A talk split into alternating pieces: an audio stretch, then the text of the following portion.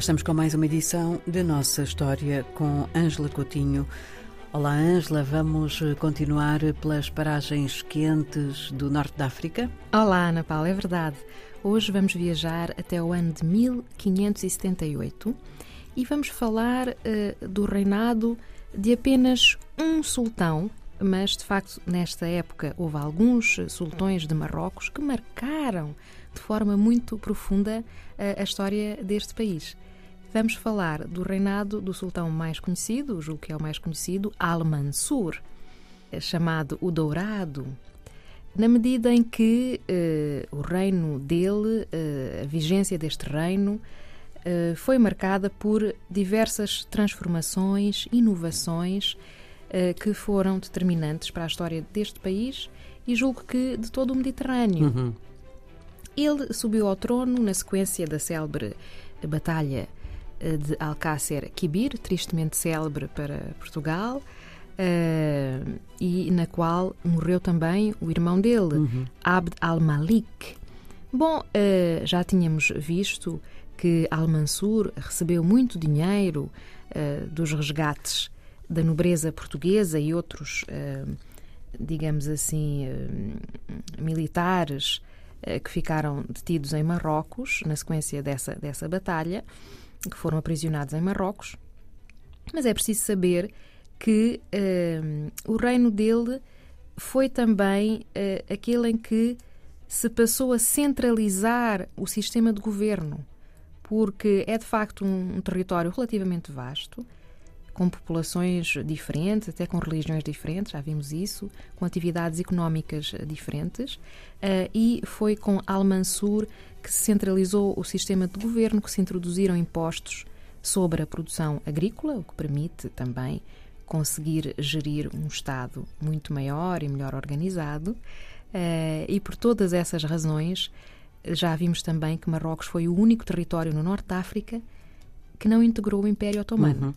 Bom, Al-Mansur fez outra coisa que foi eh, muito importante para Marrocos nesta altura.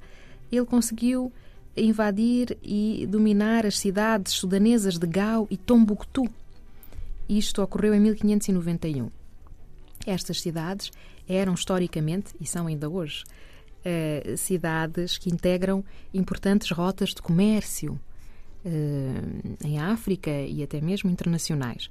Bom, o que é que aconteceu? A partir daí, o reino de Marrocos também passou a receber muito ouro transitava por Gao e uh, Tombuctu.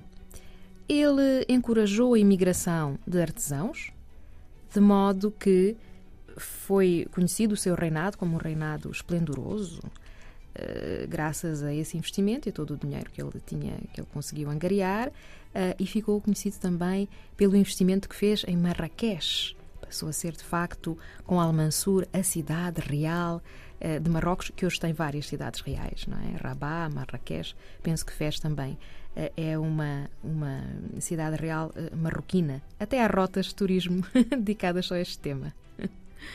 Bom, é preciso saber que ele teve outra atitude, investiu, digamos, noutra área que também foi importante para a história do Mediterrâneo, nesta altura, eh, que foi ehm, da promoção de relações diplomáticas com a Espanha. Vimos que o Mediterrâneo esteve muito dominado por corsários, com certeza que trabalhavam para o Império Otomano, ou vários reinos do Mediterrâneo, europeus, etc. Eh, e Al-Mansur eh, passou a negociar de forma mais estável e diretamente com os monarcas políticos espanhóis.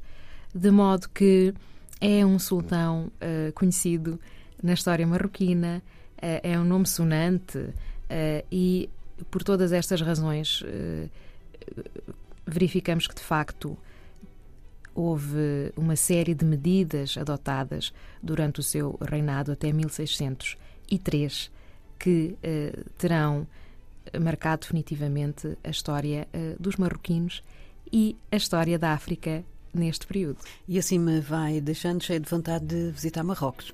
É verdade. Ângela, muito obrigada. Até para a semana. Até para a semana, Ana Paula. Obrigada.